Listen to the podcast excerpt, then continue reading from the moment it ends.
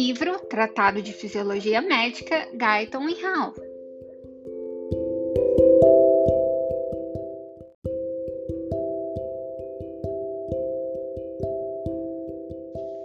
Capítulo 1 Introdução à Fisiologia A Célula e Fisiologia Geral Organização funcional do corpo humano e controle do meio interno, a célula e suas funções, controle genético da síntese de proteínas, do funcionamento celular e da reprodução celular.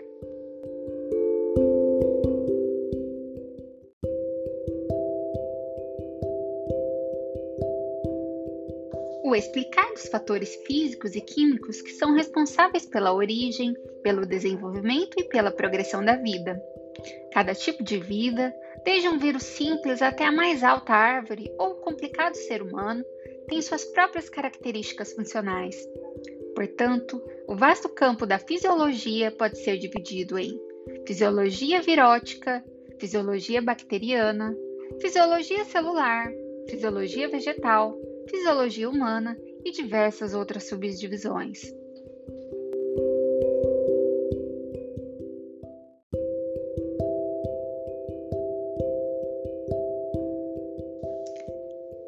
Fisiologia humana. Na fisiologia humana, tentamos explicar as características e os mecanismos específicos do corpo humano que fazem dele um ser vivo. O próprio fato de nos mantermos vivos é o resultado do complexo sistema de controle, porque a fome nos faz procurar por alimento e porque o medo nos faz buscar refúgios.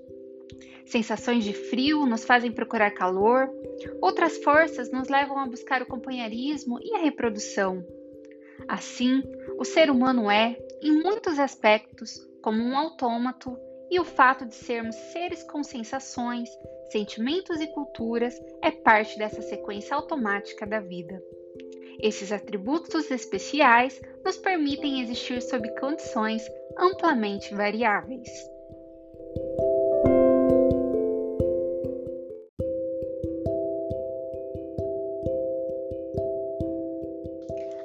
Unidade viva básica do organismo é a célula. Cada organismo é agregado de muitas células diferentes, mantidas unidas por estruturas de suporte intercelular. Cada tipo de célula é especialmente adaptado para realizar uma ou algumas funções determinadas. Por exemplo, as hemácias, que totalizam 25 trilhões em cada ser humano, transportam oxigênio dos pulmões para o tecido. Embora as hemácias sejam as mais abundantes que qualquer outro tipo de célula no corpo, existem cerca de 75 trilhões de células de outros tipos que realizam funções diferentes das hemácias. O corpo inteiro, portanto, contém cerca de 100 trilhões de células.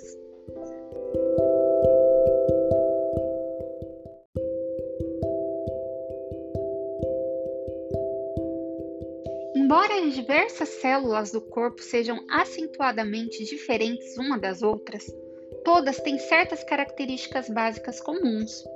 Por exemplo, em todas as células, o oxigênio reage com carboidratos, gorduras e proteínas para liberar a energia necessária para seu funcionamento.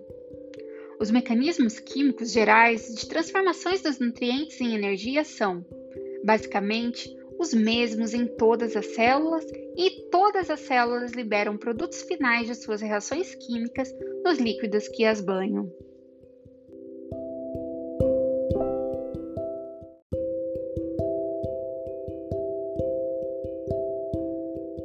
Quase todas as células também têm a capacidade de reproduzir células adicionais de seu próprio tipo.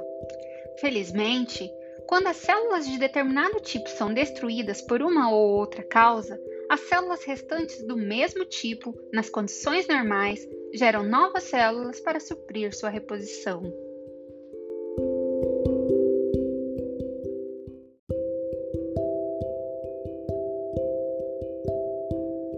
O líquido extracelular, o meio interno. Cerca de 60% do corpo humano adulto é composto por líquidos, principalmente uma solução aquosa de íons e outras substâncias. Embora a maior parte desse líquido esteja dentro das células e seja chamado de líquido intracelular, Cerca de um terço se encontra nos espaços fora das células e é chamado de líquido extracelular. Esse líquido está em movimento constante por todo o corpo. Ele é rapidamente transportado no sangue circulante e em seguida misturado no sangue pelos líquidos teciduais, por difusão através das paredes dos capilares. No líquido extracelular estão os íons e nutrientes necessários para manter a vida celular. Dessa forma, todas as células vivem, essencialmente no mesmo ambiente, o líquido extracelular. Por esse motivo, o líquido extracelular é também chamado de meio interno do corpo. Termo introduzido há mais de 100 anos pelo grande fisiologista francês do século XIX, Claude Bernard. As células podem viver, crescer e executar suas funções especiais enquanto as concentrações adequadas de oxigênio, glicose, íons, aminoácidos, lipídios e outros constituintes estiverem disponíveis nesse ambiente interno.